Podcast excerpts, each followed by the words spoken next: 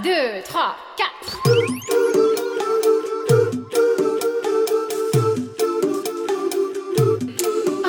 道理我都懂。就是想胡来。大家好，欢迎来到不许胡来，我是野人。我是来也，今儿跟大家聊一部我们俩特别特别喜欢的电影《长安三万里》。对，这是群友们推荐啊。嗯，本来想去看这个《消失的她》，然后被我强烈拉过来看这个《长安三万里》。然后我昨天看完之后，迫不及待，昨天下午就想录，结果哎，野人犯懒，不陪我录，非得偷懒说明天吧，明天吧，啊，消。化消化，消化消化，对吧？总得大概查查资料看看吧。你这上来啥也不知道，不是不是查，我先说好，我是反正啥资料都没查，我连影评我都一个都没看，然后所有历史啊、诗啊，我全都没看，因为《长安三万里》讲的是高适跟李白的事儿嘛。哎，所以发生在这个安史之乱前后，由这个盛唐由盛转衰的这么一个过程。嗯，嗯但是这期节目呢，我们不聊历史，就单纯的就电影它讲述了一个什么样的故事，我们针对这个电影里边的人物去展开一个我们情感电台的讨论。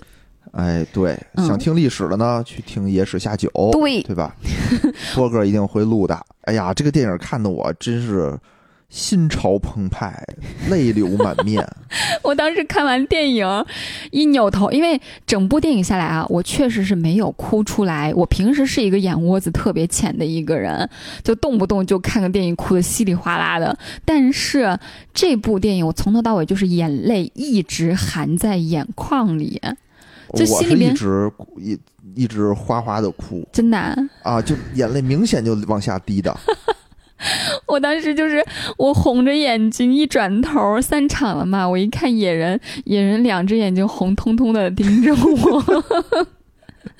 我是一直觉得很沉重，就整部电影看下来，我在看电影过程中，我不知道这是一个好现象还是一个坏现象。首先，我肯定出戏了，因为我在看的过程中，我有去思考了很多问题。嗯你思考很多问题，就意味着你出戏嘛。嗯，但是，但是我又不觉得这种出戏让我不享受这个电影过程，我很享受。嗯我会觉得这部电影带给了我很多很多很多思考，然后而且一直从头到尾就是不是那种悲痛欲绝想要哭的那种，而是隐隐的沉甸甸的那种感觉，压得我特难受。其实我没什么思考，我看的时候，我觉得就是基因里的那个东西点中了我，就我都不知道，啥东西啊我都不知？道我为什么哭，啊，我不知道为什么，你没有去思考这个问题吗？就是我今天一直在想，我为什么呀？就就比如说那个诗，对吧？到了那个点儿那儿了，嗯，我就想哭，那你今天思考出结果了吗？没有，没有，就是这个场景到这个场景了，我就想哭，嗯，是不是？就是我感觉是刻在这个文化基因里的哪个文化？人的基因。没没没有啊没有啊，因为我对整个这历史也是知之甚少。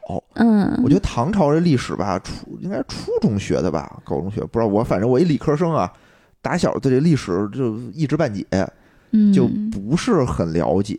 他们人生活，我知道，比如李白是唐朝人，他生活在唐朝什么时代呢？他发生什么事儿呢？就是嗯大概有一个很模糊的感觉，但具体的不太清楚，一知半解吧。然后诗呢也是一知半解，就是以前啊，小时候就是老师逼着你背诗，嗯对吧？得背诵全文，明天默写，就得达到这种程度，所以当时压力很大。哎，你这些诗你背过吗？里面出来的这些诗，这里边我只有“床前明月光”能背全了，其他都是一句两句那种特别知名的。哦，它这里边出来的也都是特别知名的。啊，对嘛？但是我肯定就是完整的背下来的没几首。哦哦哦，是，嗯就反正他一一提到，比如出现一首诗，哎，我就知道这首诗我可能也背不下来啊，嗯，但我知道，咦，哎，我知我熟，这是我熟，就是你。哎，特别激动，你知道吗？就是这种，哎嗯呦，这是我打小学的东西，我突然间有用了。怎么说呢？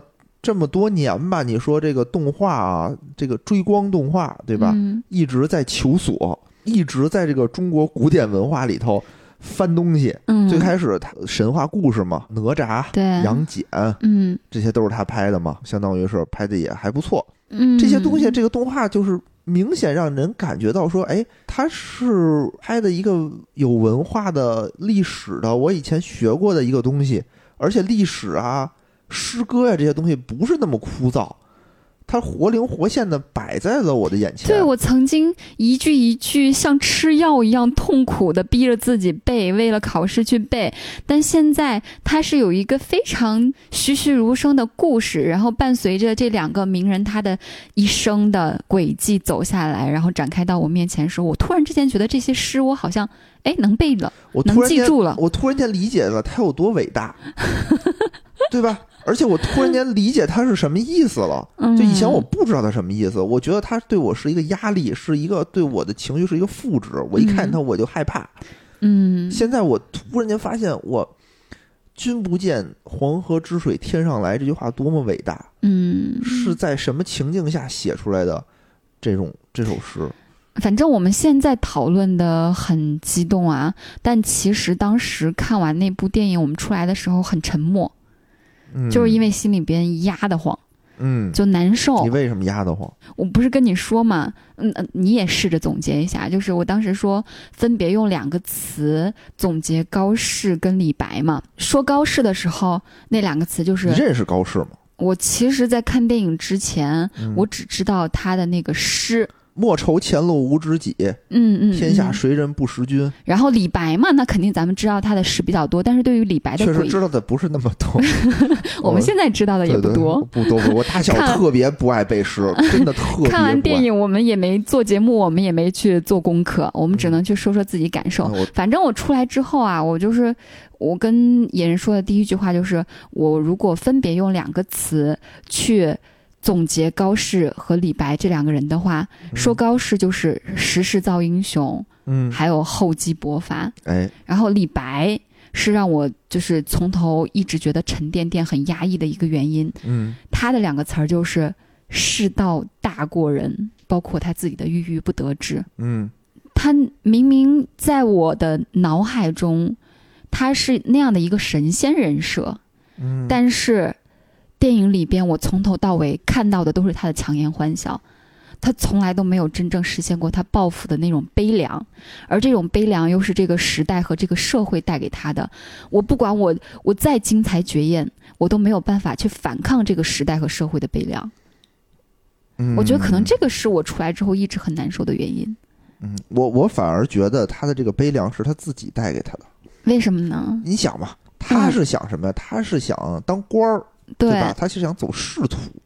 哦，对，那那这样吧，咱们还是简单描述一下这两个男主在电影里边的人设吧。因为高适他从头到尾都是面无表情的，呃，就。从来没有很痛快的效果，哎很少很少痛快的是效果。他可能就跟李白去互相去教对方武艺的时候呀，那个时候有很痛快的效果。但整部电影下来，其实高适要么就是面无表情，要么就是皱着眉，心思重。对，对心思很重。嗯，但是其实高适总是给我一种我很接地气，我在脚踏实地的生活，我在奔着我的目标追求，到最后我也实现了我想要追求的那个东西了，所以我有一种很满足的那种淡然的感觉。但是李白呢，不能说从头到尾吧，但是他人生很长的一段时间都是非常风光的。嗯第一次出场。跟高适见面的时候，我就是那种哈哈哈仰天长啸那种感觉，包括到最后他已经落魄了，就是得亏有高适去安排郭子仪帮他求情，然后他才能免于流放的这个命运。老婆也弃他而去，我一个人孤零零的，我在长江里边撑着一个小小船，嗯孤身一个人独自漂泊。但是他即使在那个凄凉的状况下，他也是那种仰天长啸。呃是。但我说实话，他从头笑到尾，他却一直让我非常非常难受。我会觉得他总给我一种很强颜欢笑的那种感觉，就是我总给我一种他缺心眼儿的感觉。都这时候了还笑得出来，所以嘛，这就是你觉得他笑得很不合理吗？我明明都已经这么，我这么惨了。对我心里边很明明很痛苦，我还在让我自己好像笑得很潇洒一样。嗯你会觉得电影里边也在说他潇洒，说嗯他是不是人世间的人是谪仙，可是他给我传达的一种很直观的感受就是，我还是想活在人世间，我还是有我很现实的抱负，我还是为为为了我苦苦不能实现抱负，我在痛苦着挣扎着，就总给我这种感受。对，而且他和就是以前咱们这个课文里学的这个形象啊，他不太一样。你你发现了吗？嗯，原来是什么？就是他他是原来课本里写的李白是真洒脱，啊、但这里边是给人感觉一种是是我假的洒脱，装出来的洒脱。对，原来说我有我这个斗酒诗百篇，对吧？我安能摧眉折腰事权贵，使我不得开心使我不。得开心颜。什么君子什么天子呼来不上船，嗯，自称臣是酒中仙。就是所以说，我就视我连权贵到我面前，我也都一视。对对对对对以，前是这么一种感觉，但是这个这个电影啊，其实还原了。也不能说还原吧，就是因为我们也不了解历史，也不了解真相嘛，嗯所以我们只能说是 我们只能说是去围绕这个电影展开。其实这个电影在前半段的时候，我是不太喜欢李白这个角色的。嗯，为什么呢？嗯，李白粉丝别骂我啊，我说的是电影里的李白，人物李白，啊，不是非我们历史上的李白。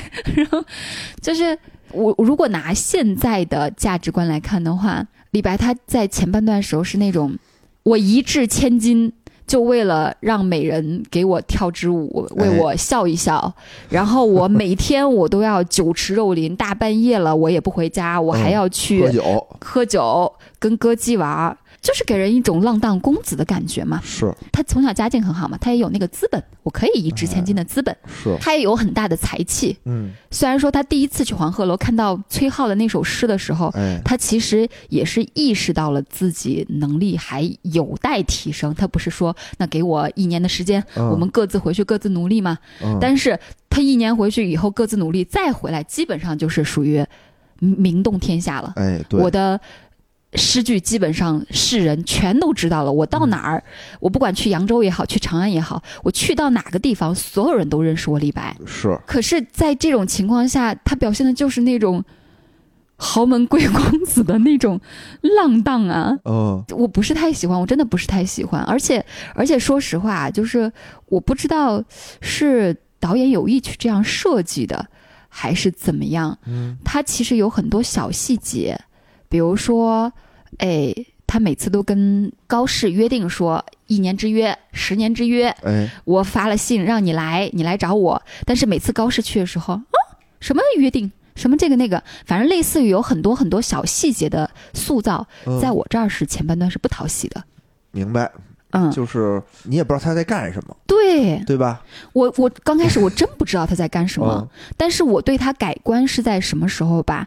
是在后半段。嗯就是当安史之乱逐渐逼近的时候，然后这个社会开始动荡之后，然后包括在看到他郁郁不得志的强颜欢笑，因为你在年轻的时候，我真的是对未来人生有希望的，一股笨劲儿，嗯往前奔的那种冲劲儿。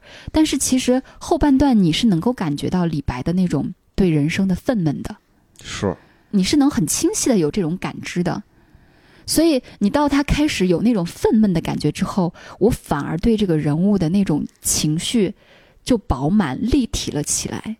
嗯，就是我突然之间，对比，对我前面多风光，嗯我后面就多惨，而且我也突然之间明白了他之前的那些那么努力的去修炼他诗歌的造诣，嗯不断的跟这个认识跟那个认识，表面看起来攀附权贵，也许也是为了实现他我将来能够求得一份功名，实现我的抱负的这样的一个志向。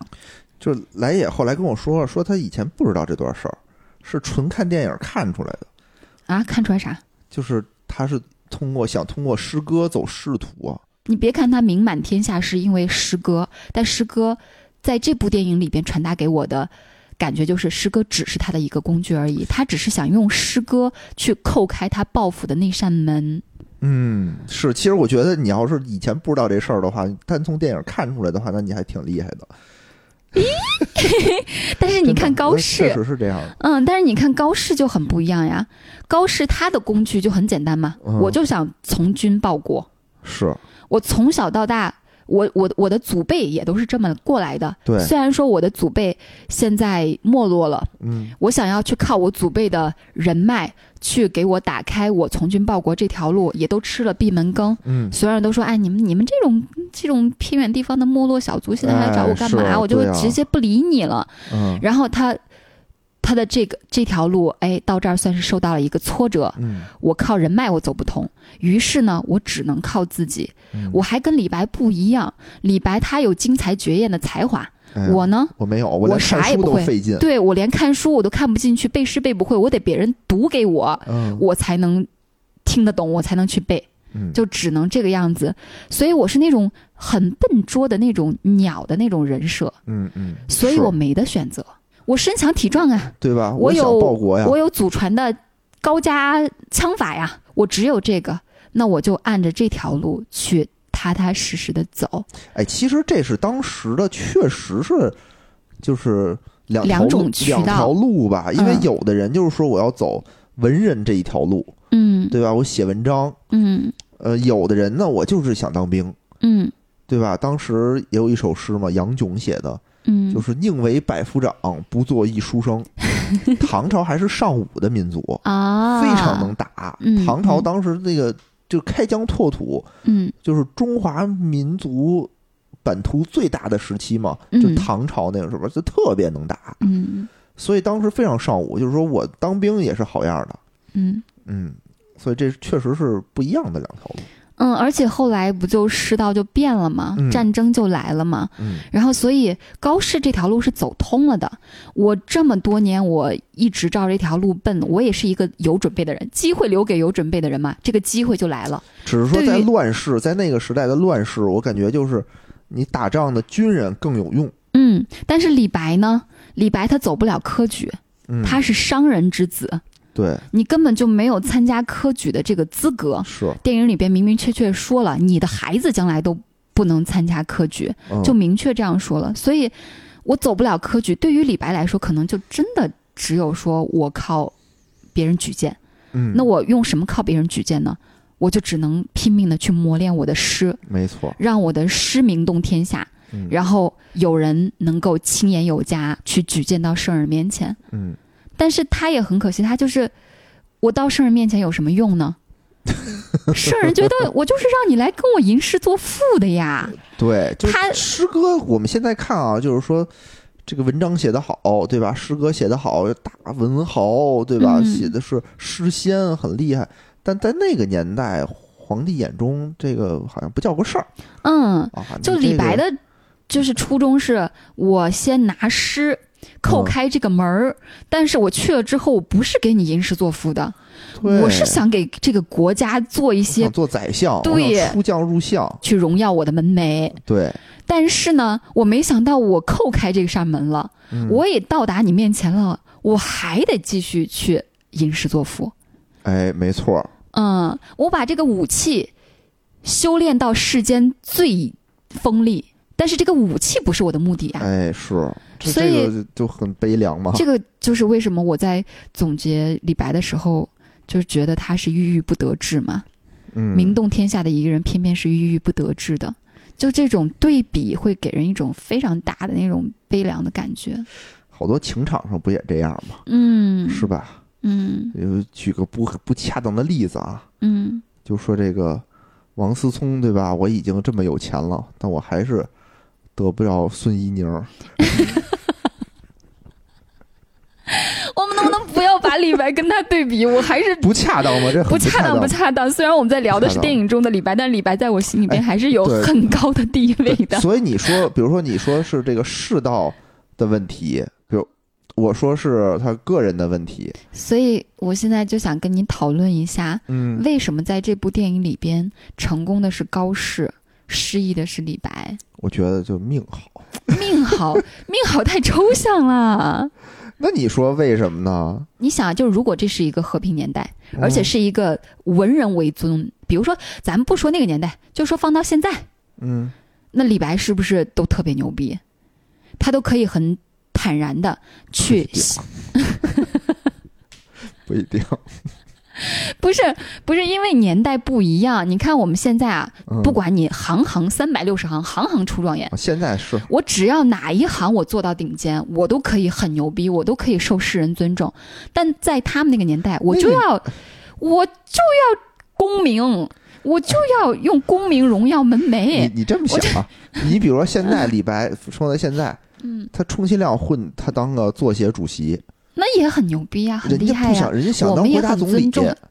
哦，人家想，人家的目标是当国家总理，就是说他想走的是政治那条路。嗯嗯。你在现在他也走不了政治可这条路。可是我觉得他想走政治这条路，是因为在那个年代里边，你走政治这条路，大家才觉得你牛逼。但是现在不是了，你现在你走哪条路你不管走哪条路，大家都觉得你很牛逼。那会儿的人也都觉得他牛逼啊，但他自己不觉得呀。电影里也说了，对吧？那么多迷弟，那么多人拿着他诗集说他、嗯他他怎么能娶的这个几任宰相的孙女儿啊？嗯，那还不是是因为大家觉得他牛逼？好吧？你这么说也有点道理。对吧？莫言说我现在很痛苦，我现在因为我当不了国家总理，我痛苦。那大嗯家觉得你已经很牛逼，你你唯一的这个诺贝尔文学奖啊，嗯嗯，你还怎么着啊？对吧？现在嗯李白活到现在也对吧？也就这样了吧？嗯？你嗯，拿诺贝尔文学奖，你当作协主席，到头了。可是我并不觉得，就是你看啊他，他干不了他想干的，所以还是他自己的问题。我总觉得就是这个电影里边想要讽刺的、想要推崇的，不是这种东西他。没推崇啊，电影里推崇什么了吗？你看黄鹤楼那一幕，嗯，那个时候是李白已经到圣人身边了，对对吧？对，然后已经了，已经在长安城混得风生水起了，叫翰林待诏，嗯当时他的官位。然后跟贺知章哎三品官员哎，都在黄鹤楼里边吃喝玩乐啊，，对，一堆大文豪对，一堆大文豪，杜甫啊、王维呀、哦。王昌龄啊，嗯，和嗯还有什么吴道子啊，反正呃张旭，嗯张旭啊，嗯。然后就大家都全都聚在黄鹤楼里边吃喝玩乐嘛。但是我不知道那一幕你你看是什么感受？你先说你看什么感受？我觉得那就是表现了大唐盛世，嗯。非常的呃 open，因为嗯。你你我不知道你注意到没注意啊，当时他底下跳舞的那个姑娘是是一个抑郁，是抑郁的姑娘，而且当时弹的乐器是胡琴，嗯。而且当时整体音乐也是一种异域风情的音乐，嗯。对吧？就说明我们当时是海纳百川的，就谁来就什么风格我们都行，我们不一定嗯。非得是这种汉人的这种音乐，嗯。我们在这种这种异域文化，我们也接纳也开心，因为李白本身他好像就是一个这个西域那边的人嗯。啊，什么枯叶枯叶城那边的，好像是，嗯。所以我觉得他就是表现了一个大唐的盛世。嗯。我我文人，我文人不就喜欢写文章，喜欢喝酒，喝完酒写文章，对吧？跟这个地三鲜一样，地三是就 就这么几个配菜来回来去嗯和弄嘛，对吧？我我没酒喝的时候我就不高兴，我就写的诗很悲伤。我有酒喝的时候我有酒，喝我就高兴，我就？写的我很豪放，很豪放，这点事儿嘛，对吧？没酒我就潦倒心停浊酒杯，嗯，对吧？我现在病了，我现在只能酒也喝不了了，我很悲情。对我刚开始我也会有这种很盛大的那种视觉冲击，嗯或者是那种情绪冲击，因为他把那么多文豪聚在一起了。你看我们我们上学的时候是零零散散的，零零散散，对我完全不知道他们认识。结果没想到这么一帮人。竟然能聚在一个场子里喝酒，当然这肯定也有艺术的加工嘛。就对对现实中对对对他们可能也不一定能聚在一起但是在嗯电影里边，他把这么一帮人嗯就是这么一帮人聚在你面前，给了你一个极大的一个视觉冲击。对，但是，但是我其实我在看着看着之后，我其实心里很不舒服。我当时我出戏了，嗯，为什么？我出戏我在想的一个问题是，是什么样的环境把这帮这么牛逼的人变成了这个样子？我当时真的想了这个问题。盛世啊，就是因为他们只会干这个哈。可是你知道他那个塑造那一幕啊，不是那种歌颂盛世的这种塑造手法。你能够看到第一个，就一进去之后，有一个人从那么高的一个戏板子上掉下来，那个是谁？也是一个，对，然后从那上面掉下来，就这种就是喝醉了之后各种丑态百出的去迎表演我的节目，然后还像小丑一样从上边掉下来，掉到水里边，被人很狼狈的从水里边搀出来，那种神态、头发那种狼狈的状况、衣服狼狈的状况，以及身边所有人那种哄堂大笑，它不是一个歌颂的一个塑造就手法，嗯。它是一种丑角的一个表现手法。嗯。我的个人感受啊，我不觉得这场这场戏是单纯的在歌颂什么，嗯。我反而给我一种很大的这种讽刺的这种感觉，嗯。就是你看这么一帮牛逼的人文人哦，这一帮你们的后辈看来哇，那都是神仙级别的人物，他们聚在一起的时候是这样的一个丑态百出的状况，我就很难受。我看了之后很，我看了之后我很难受啊！我不是说应该怎么样，我我是觉得导演是在讽刺什么，我的个人感受是。哦好吧，他可能是在讽刺这个时代，讽刺这个环境、大环境。我是感觉是说把这些人啊，嗯。从书本上的那种文豪圣人的那个地位给他拉下来了，嗯。就他就告诉我们，他们也是普通人，他们喝多了也吐，嗯喝多了也是这种丑态，就因为其实啊，你塑造，特别是动画，动画这种东西，你想要塑造塑造一个人人物形象，你能够从很细微的细节上去把握它的导向的。你就算吐，你如果想要出那种接地气、戏谑、搞笑、可爱的那种形象，你也完全可以表现得出来的。哦，但是这一幕戏直观的传达给我的是那种丑态百出的感觉，嗯所以我觉得导演一定是有目的的，在讽刺什么东西。嗯，这就是为什么李白从刚开始。电影里边的所有平民百姓、所有高官贵族都在歌颂李白，但到最后李白是郁郁不得志。但是高适呢，从头到尾一直是很笨鸟的、很笨拙那种状态，连小孩子都会嘲笑他：“哎，你怎么到现在还得我给你读书啊？笨的不行了。”到最后，他反而是成就了自己抱负，可能就是这个时势，也许是时势造英雄的这一点，也许是有可能。导演他最想表达的一个点。是吧？就是我还是觉得，刚才也说了，就是李白的他的悲剧，我更倾向于是因为他自己的原因，啊，对，就是他的抱负跟他的这个才华，嗯它，是两回事儿。对，这个这个也是我想说的第二点。呃，我先说完，嗯这是李白。那高适呢？我是觉得是因为他的技能正好符合时代的需求，嗯，对吧？嗯他不是他主动去选择这个行军打仗，在这个电影里嘛，嗯对吧？他读书不不也不太行啊，他拿不出什么，没有什么特拿得出手的诗。他唯一写了一首传唱天下的诗，还是讽刺那个将军，让大家都离他远点嗯，还被将军记恨了。对，还被将军记恨了，嗯，这对他没有任何的好处。嗯，所以呢，他只能就是说，那我就从军吧，或者他可能也喜欢从军，可是这也是他有清晰的自我认知的一他是没一个表有别的路现啊。，要不然他就回家种地去。嗯，对，这个有两点我想说的。第一个就是你刚刚说的，高适没有别的路，嗯。我要啥啥没有，啊，我可能我人脉也不行，不太硬，钱我也没有，没有。才华就是文学上的才华我也没有，我嗯可能只有我祖上给我传下来的一套高家枪法，然后和一个强迫 强健的体魄。对电影里啊，对电影里没没有嗯这个枪实际里我不知道，实际里我不知道，反哦正电影里是这样的。电影里我只有这些东西，对，我我的手里边只有这点资本，我对我这个资本也有非常清晰的认知。嗯我知道我要的就是这条路，从军报国这条路，我就沿着这条路，我踏踏实实的走。这是他，这是高适。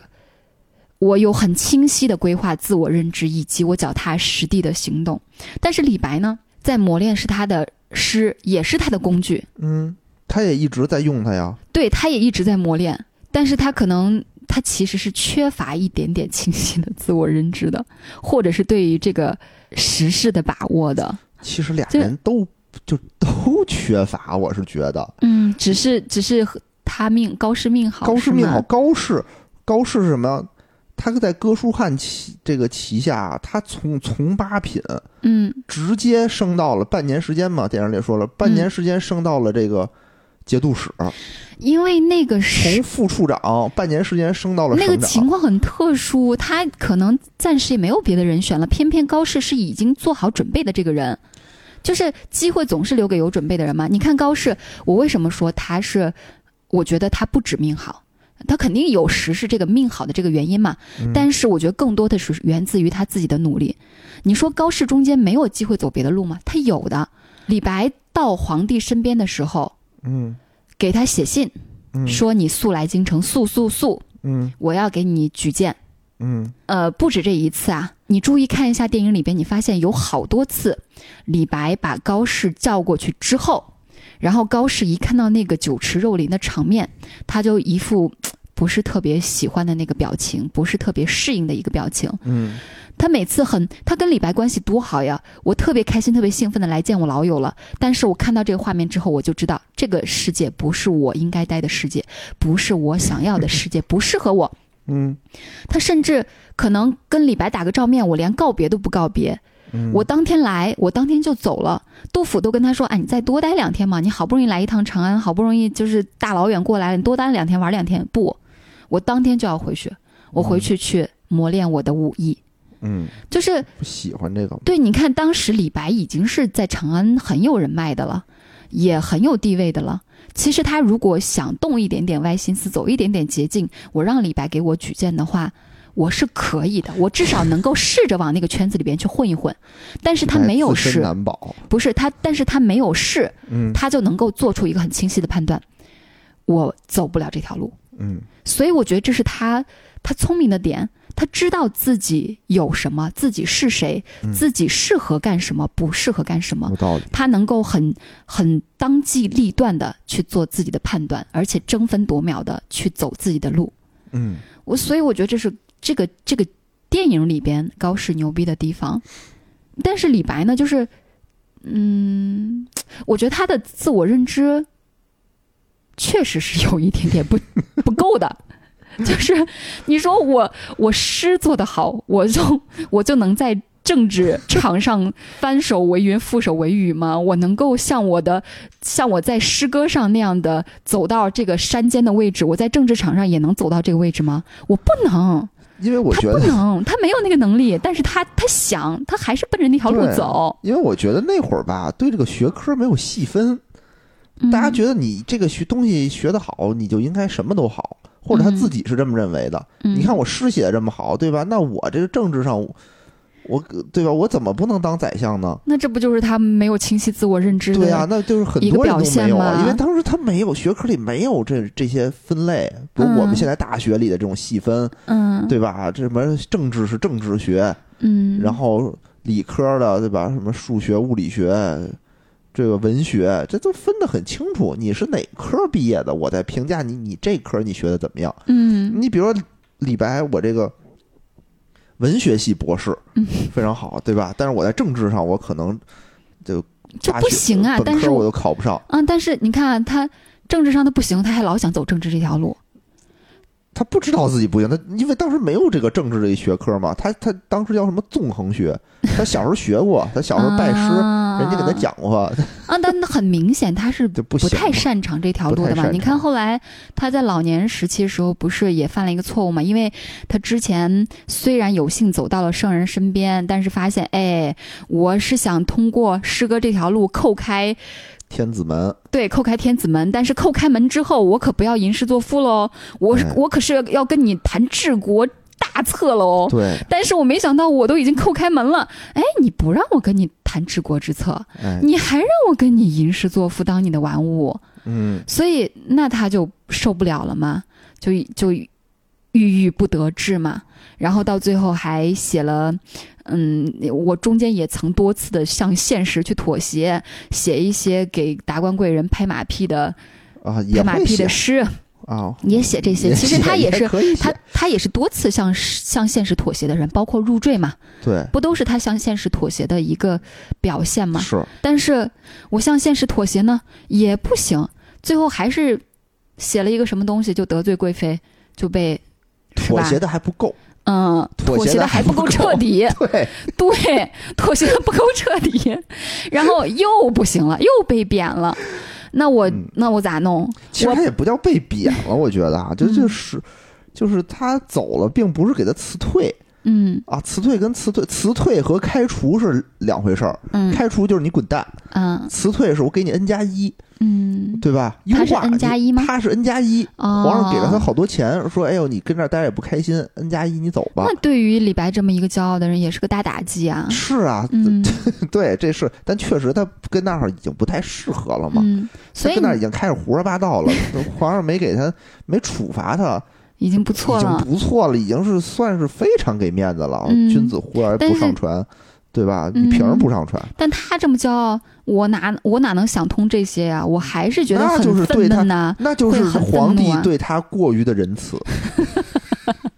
如果早给他严厉一点儿，让他早认识这个现实，他就以后不会犯这么大错误。对，所以我报复也实现不了。那我向现实妥协，我都妥协了，我也活不好。那我就妥协的不够，那我就难受啊，绝望呀。然后就心想，那好，我入世不了，我出世吧，哎，就带着媳妇儿去隐居山林了，是吧？嗯但我就算隐居山林，其实以他那种人，他心里也是踏实不了的，不能安安稳稳的嗯安享老年的。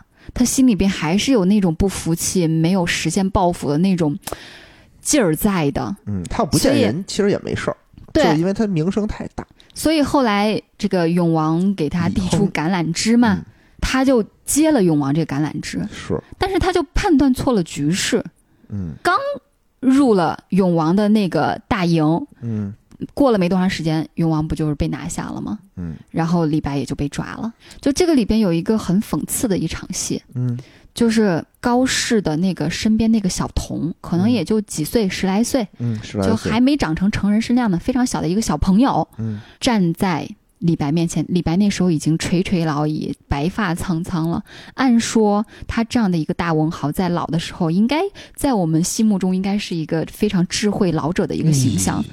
但是贼，我知道，但是那一幕的形象是什么吧？是这个老者很狼狈、很凄凉、很落魄，佝偻着，然后在旁边听一个几岁的小童在训斥他、训他话，那可不嘛，用了一个词，我觉得还蛮精准的，说他急中出错。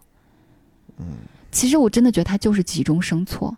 我这辈子没有实现我的抱负，我马上就要进土了，我就这么一点短短的时间了，我好不容易有一个希望，有一个机会递在我面前，我就想急迫的抓住它，但是没想到我抓的是一个错误的橄榄枝。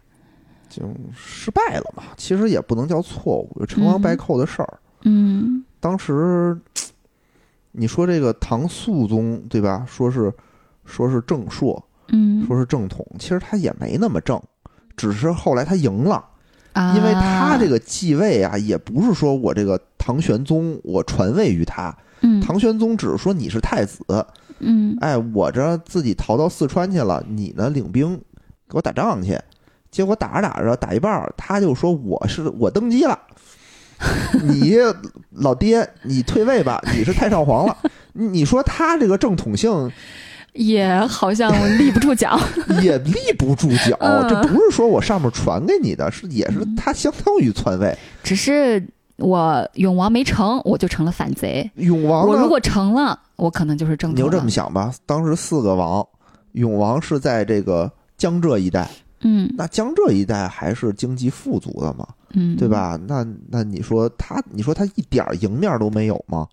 也不见得，哦，也不见得，只是 只是他永王这人确实不太行，就是他打小他没打过仗。哦，拿卢后，那这一点李白不懂不能判断出来吗？李白他要判断的出来，他就不去，因为李白他也没打过仗。所以我就想说，所以我就想，就就是围绕这个老年人的急中生错啊，就是延伸 延伸一点点他不，知道他自己没打过仗吗？他就小时候学过那点破事儿，嗯对吧？后来就修仙写诗，他他他，哎呀嗯，，对吧？就是我看到这儿的时候，我看到一个老年人被一个小孩儿在那儿指着鼻子骂他急中生错的时候，我其实就很自然而然的就联想到我们现实生活中，别瞎联想，别瞎联想。不是啊，嗯你想有多少老年人，嗯，我一辈子哦。省吃俭用，是。攒了很多钱，到老的时候呢，就特别想证明自己，想去，哎呀，觉得我我虽然老了，我身我身体不行了，我这个精神上不行了，我也退休了，这个社会也好像也不怎么需要我了，但是我还是很有价值的。然后我就，结果呢，就这倒是，结果就是盲目的去轻信一些人，把自己毕生积蓄就投在一些骗局上。是这样的老人特别多，你看小到买保健品，买保健品也一个、也是一个很典型的，就是我想短暂的，我想尽量的去挽回我流失的生命力嘛，我想让我的身体还行，保持住我的身体的生命力，这是小到这种保健品，大到就是我在精神上也想证明一下我还有价值，哎，于是哎呦，太可怕了，这种。对于是我就去投那些所谓的能让我翻身仗的项目，就 我记得以前出去玩儿去嘛，嗯，就好多老年人出去就买各种的东西，嗯，也不是给自己买，都是给闺女儿子买，嗯买回来还不讨好，对吧？他就是，哎呀，确实人老了，这个社会地位啊，这个声量啊，嗯。就渐弱了嘛。对，而且这种错误啊，尤其爱在哪一种老人身上发生吧？就是你发现没？就比如说传销，传销容易骗到的，大比例来说是反而是穷人。嗯，然后这种老年骗局呢，容易上当受骗的，其实里边大比例也都是这辈子好像觉得我活得窝窝囊囊，我没活出我自己想要的生活，我活的心里边就是不够满足，就是我这嗯是人生没活好的这种老人，嗯嗯嗯，就是在李白嘛，对吧？我所以我就从李白延伸过来了嘛你。说谁人生活好了呢？我觉得这就相当于你你活好不活好啊，就相当于给自己定了 KPI。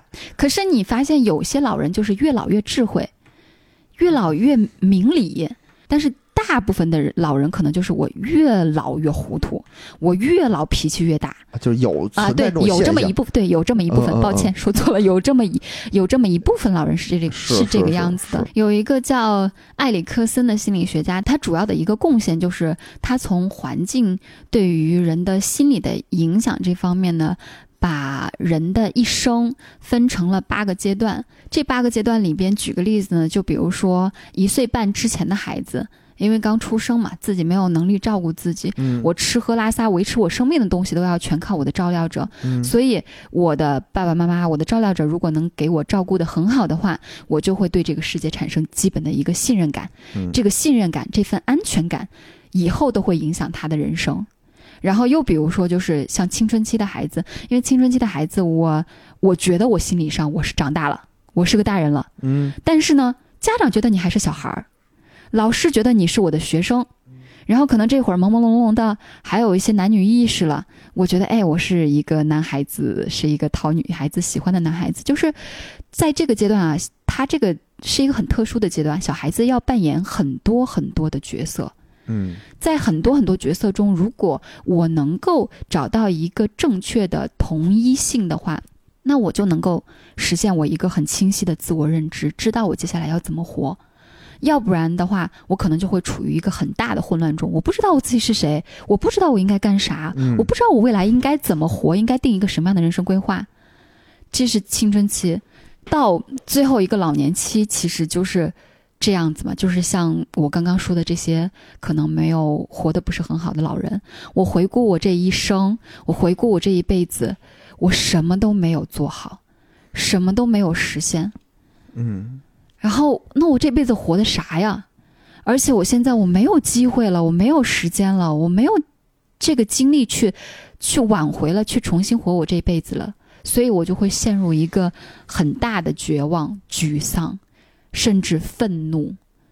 所以，其实现在老年人的心理问题特别多，但是，但是因为老年人对于社会、对于家庭，这是一个很现实的一个情况，就是他价值确实没有那么多了。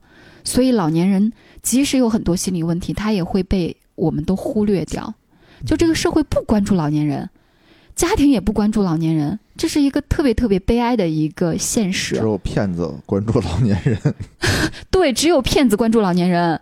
对于骗子来说，老年人的价值还是很大的，好骗，有钱，有积蓄。真可怕。你看，我们现实生活中不是有一句话老说什么？不是老人，不是老人变坏了，而是嗯坏人变老了。就是说那些，我就逼迫你给我让座，你不让座我就骂你，我就干嘛我就干嘛。你就觉得老年人为什么戾气那么重，会给人这种感觉？嗯，其实我觉得，可能就真的是因为可恨之人也有可怜之处，也许就是这两个原因。第一就是我没有这辈子没有活好我自己的一生，我现在很绝望，很愤怒。然后？还有另外一个原因，可能就是因为这个社会都不关注我了，我的儿女也都不关注我了。我觉得我在这个社会上逐渐要没有人看得见我了。嗯，我成了一个世界上很孤单的一个人，没有价值，没有用处，不被人看见。我很绝望，我在一个孤岛里边，我特别特别的绝望，这个特别特别的愤怒，这种愤怒导致我的情绪控制能力真的下降了，我控制不住我的脾气，控制不住我的情绪。我其实我也不想那样子的，我做那些没品的事儿，我不丢人吗？我年轻时候我可能也干不出来这种事儿，我也觉得很丢人。但是我现在可能是这种愤怒，有的时候会压垮我的理智。哎呀，大家还是多关心一下周围，就不叫周围的老年人吧，就从自己的父母做对自己起。身边的老年人，哎，嗯，对对对，去多看看他们，多关注一下他们，让让他们知道，你身边很多人还是在关注你、关心你、爱你的其实李白那时候没那么老，啊，挺好的。相对而言吧，他没那么老，嗯五十多岁。不是，但是现在五十多岁的父母身边就没有子女了。哦，其实李白活的还相对还是比较精彩的，他我我还是觉得他是要求对自己要求太高了，嗯，对自己要求太高但是。当你会觉得很难过呀，就是我这么一延伸，我就会觉得很难过。难道老年人只能很安静的，不不吵不闹的去等待死亡，等待被你们遗忘吗？就这是一个，这是我们所有家庭和社会的不幸。就是，嗯可是这种不幸，它又是一个非常现实的东西。嗯，你就一方面觉得不幸，一方面又觉得很无力。我们就是努力的做好自己该做的事儿吧，嗯，对吧？我我希望我老了之后，我可以当一个智慧的、开心的老人过。好自己，调整好自己，别给自己 KPI 定的那么高。我是觉得你就过不好自己这件事儿，哎呀，有的时候怎么说呢？他可能既是绝对的，也是相对的，嗯，对吧？那你得跟谁比？就不光是郭德纲说的嘛，别老往上看，嗯多往下看，多往下看你就高兴一点。所以现在我们先活好自己吧。如果说我们这辈子能活好，然后能活的，就是将来老了之后回顾这一生的时候，我们很满意、很知足，那这一生觉得有那种很圆满的感觉的话，那不就开心了吗？对啊，如果说我真的什么也活不好，然后我觉得我什么都没有，连最基本的尊重我都得不到的话，那也许我们将来也会成为那个没有体面的，用那种极端方式想要去赢得别人尊重，或者说是因为别人不尊重你而选择了这种极端方式的可怜的老人吗？多看自己有的，多看自己擅长的，对吧？嗯就是我们现在不用说觉得李白怎么样，李白人家娶了四个媳妇儿，嗯，然后还名留千古，还名留千古，对吧？就其实，在外人看来，李白这一辈子活得可太好了。太成功了。但是就是他自己觉得郁郁不得志而已啊。对呀、这个嗯东西就是跟谁比嘛，相当于是。这么一说，他还挺想不开的。但他的想不开，成就了他这些伟大的诗篇。那倒也是，他天天嘿嘿傻乐的话，他写不出来这么多的好的诗。怪不得咱俩做不出有质量的电大家太，开心了，一无所出。天天傻乐，这怎么我们需要去痛苦里边磨练我们，但也不必，我觉得但也不必。我们要去痛苦里边去找灵感你感。这就属于那种就是已经有了好的生活，还非得自己站着说话不腰疼，对对对。就不必了。就是留留名千古这事儿留给别人吧，也给别人点儿路，好吧对，吧？我们就做一个没有什么流量的小电台 也挺好，也挺好。记录一下生活也挺好。哎，对，为这个电影我们摇旗呐喊，嗯，哎，听了节目的朋友也都去看对，真的超级超级推荐《长安三万里》，《长安三万里》嗯，对，就是特别棒，哎呀，看完以后你就觉得以前背诗的那些苦都没白挨呀，嗯，对吧？？你想这这个电影这么说吧，你翻译说说我出国外国人看，他肯定看不懂，嗯他不知道他。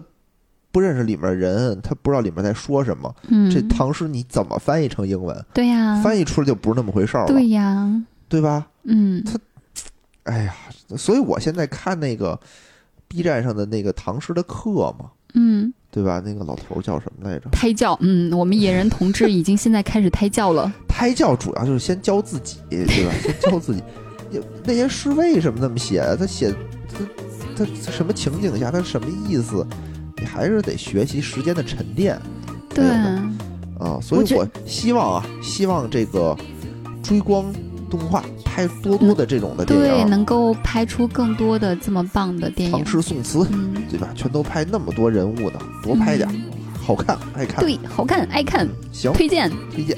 嗯好，那今天我们这节目就到这儿，嗯，拜嗯拜拜拜，感谢大家收听。